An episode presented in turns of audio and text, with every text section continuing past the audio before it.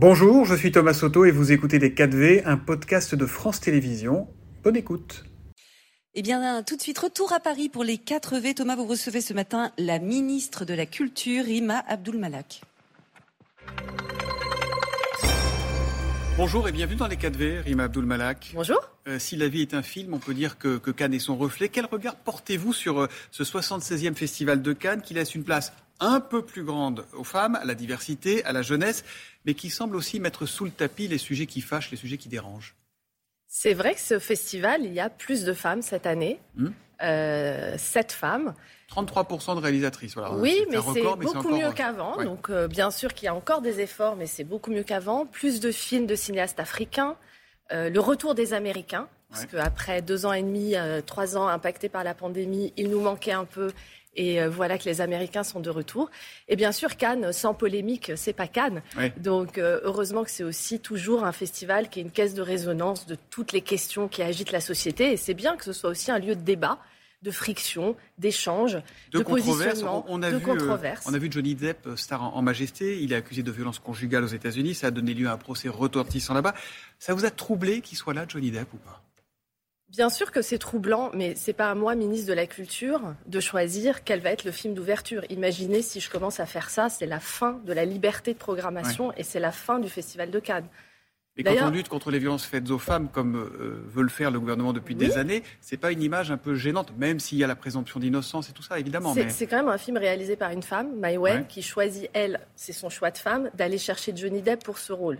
Et en plus, c'est un film sur une femme, Jeanne Dubarry, plutôt invisibilisée par l'histoire, qu'elle veut remettre en lumière. Donc c'est beaucoup plus complexe que juste euh, le sujet des violences euh, mm. euh, sous l'angle de la vie de Johnny Depp. Mm. Et puis moi, au fond, ce qui m'importe au-delà de ça, c'est de voir que dans le cinéma, il y a des films qui nous aident à changer de regard sur ces sujets. Même là, au Festival de Cannes, le film de Valérie Donzelli, par exemple, sur l'emprise, sur les relations toxiques, c'est un film passionnant pour comprendre et, changer les regards et changer les mentalités sur ces sujets. Parce que sera l'invité de Julia de Damien tout à l'heure avec euh, Virginie Efira. Haute polémique, elle concerne Catherine Corsini, dont le film a été maintenu en compétition, malgré de lourds soupçons sur le tournage, concernant notamment les gestes déplacés de deux membres de l'équipe sur des jeunes comédiennes, à tel point que le CNC a privé ce film de son aide. Ce film-là a-t-il sa place dans la sélection? Là encore, il y a une totale liberté de programmation euh, du, euh, du, programmateur du festival Thierry Frémaux. Moi, ce qui m'importe, c'est de voir comment, en tant que ministre, je peux agir, quel levier je peux actionner pour lutter efficacement contre les violences. Bah, il y a une façon très simple, en ne déroulant pas le tapis rouge aux hommes et aux femmes qui agressent, comme l'ont écrit euh, plusieurs comédiens et comédiennes dans, dans plus efficace qui est en amont de travailler, et c'est comme ça qu'on a mis en place une conditionnalité des aides. Aujourd'hui, on ne peut pas avoir une aide du CNC s'il mmh. n'y a pas eu une formation de l'équipe sur le sujet des violences, sur la prévention des violences, s'il n'y a pas un référent harcèlement, s'il n'y a pas un circuit de signalement qui est mis en place. Et ça, on l'a mis en place pour tous les secteurs de la culture. Mm. Ça, c'est une manière efficace de lutter contre les violences sur les tournages. les accusations se multiplient aussi contre Gérard Depardieu. Nos confrères de BFM ont, ont diffusé hier soir un mm. témoignage très fort d'une comédienne qui raconte comment elle a été violée. Y a-t-il aujourd'hui un problème Depardieu dans le cinéma français? Il y a un problème de euh, d'écoute de la parole des femmes, qu'on doit écouter encore plus, qu'on doit prendre en compte. Cette parole qui se libère depuis le mouvement MeToo, c'est un mouvement très important qui est en train d'impacter toute la société. Après, je n'ai pas à me substituer à la justice. Visiblement, la majorité des femmes qui ont témoigné n'ont pas porté plainte. Donc, il, va falloir que la justice aussi se prononce. Mais euh, encore une fois, moi, je veux agir concrètement euh, aux côtés de tous mes collègues du gouvernement pour que Et vous euh, croyez ces, femmes qui témoignent, qui viennent euh, raconter ce qu'elles disent avoir vécu? Je, par principe, je crois toujours les femmes, mais après, je n'ai pas à me substituer à la justice. Il y a aussi la jeune comédienne Anna Biolay, fille de Chiara Mastroianni et de Benjamin Biolay, victime d'un harcèlement ignoble sur les réseaux sociaux depuis plusieurs jours, euh, depuis qu'elle a monté les marches pour le film dans lequel euh, elle joue.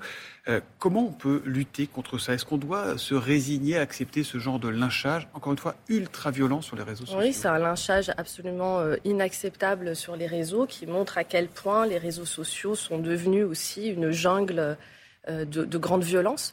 Et donc aujourd'hui, avec euh, certaines réformes aussi discutées au niveau européen, comme le DSA, que mon collègue Jean-Noël Barrot va transposer en France, on a des, actions pour responsabiliser plus les plateformes aussi par rapport à ce qui se passe sur leur réseau. Les plateformes dont les films sont pour l'instant pas acceptés dans le, concours de, dans, le festival de Cannes, est-ce qu'il faut leur ouvrir cette compétition ou pas à votre avis? Si ces plateformes acceptent de sortir leurs films en salle, comme c'est le cas là pour le film de Scorsese produit par Apple, oui, mais il faut sortir les films en salle. La c'est sortir en salle. Euh, parlons des sujets plus réjouissants. Vous avez présenté un plan à 350 millions pour aider le cinéma français. En quoi il va consister ce plan? Ce plan consiste à doubler euh, les surfaces de tournage pour les studios, parce qu'en France, on manque d'infrastructures de studios et de plus en plus de films et de séries se tournent en studio. Par exemple, à Marseille, qui est la deuxième ville la plus filmée de France, il n'y avait pas d'infrastructure de studio. Il va y en avoir. 11 euh, studios de tournage vont être soutenus par ce plan. Mais l'autre volet le plus important pour moi, c'est la formation. C'est de pouvoir doubler nos capacités de formation. Ce sont des secteurs, le cinéma, l'audiovisuel, qui recrutent beaucoup, mais qui sont en tension. Ce sont des métiers en tension. Oui, tous les métiers du son, de l'image, dans le cinéma, dans l'audiovisuel, on va doubler nos capacités de formation, passer de 5 000 à 10 000 personnes formées pour créer de l'emploi et pour renouveler les talents à échéance 2030. Donc ça vient assez vite. Autre actualité, Rima Abdulmalak, elle concerne les biens spoliés. Le Sénat a examiné euh, hier un projet de loi destiné à faciliter la restitution des biens culturels spoliés aux Juifs par l'Allemagne nazie. Euh, qu'est-ce que ce texte, s'il est voté, changera concrètement et dans quel calendrier? Oui, j'étais très émue de présenter ce texte. C'est mon premier projet de loi en tant que ministre depuis un an que j'ai été nommée. Et euh, c'est un texte historique puisque euh, pour la première fois, euh, le Parlement est amené à se prononcer sur une loi cadre générale qui va faciliter les restitutions de tous les biens culturels qui ont été spoliés aux familles juives entre 1933 et 1945. On estime que c'est à peu près 100 000 œuvres et objets d'art, qu'il y a aussi 5 millions de livres. évidemment, on n'arrivera pas à tout restituer, à retrouver toutes les familles, tous les ayants droit. C'est un travail aussi d'enquête. Mais aujourd'hui, dans les musées français, il y en a combien Vous savez ou pas? C'est impossible de savoir. en fait, justement, ce qu'on est en train de faire aussi, c'est plus de recherches sur la provenance, l'origine des œuvres. Ce sont des, des, travaux de longue haleine que beaucoup de chercheurs, d'historiens, de généalogistes mm. font. Euh, donc c'est à la fois permettre par la loi de sortir des collections publiques ces œuvres plus facilement, parce qu'aujourd'hui, ces œuvres sont protégées par le principe d'inaliénabilité. Mm-hmm. Il faut une loi pour les sortir des collections et les rendre. Mais c'est en parallèle développer les formations, développer les recherches de provenance pour mieux détecter l'origine douteuse de ces œuvres quand elles sont douteuses. Il y aura restitution quand c'est possible et réparation financière pour les, propriétaires ou les ayants droit? Les réparations financières sont déjà prévues par une commission d'indemnisation des victimes d'expoliation qui a été mise en place euh, euh, il y a déjà plusieurs années. Donc euh, c'est évidemment possible aussi. La culture, c'est aussi une question d'argent. Euh, la Première ministre a demandé à tous ses ministres de faire un effort de 5% sur les défenses, sur les dépenses. Pardon. Est-ce que le budget de, la culture sera touché l'année prochaine? Il sera en baisse? On est encore en discussion euh, mmh. sur nos budgets. Le budget 2024 est loin d'être adopté.